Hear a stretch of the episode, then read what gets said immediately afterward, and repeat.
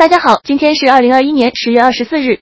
今天给大家前瞻一场西甲的比赛，巴塞罗那对阵皇家马德里。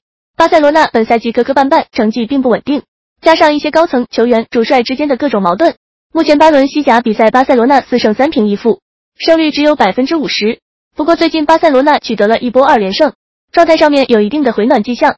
而客队皇马本赛季开局打得比较强势，但近期也是陷入一个小低谷，在接连输给弱旅之后，终于在周中的欧冠当中。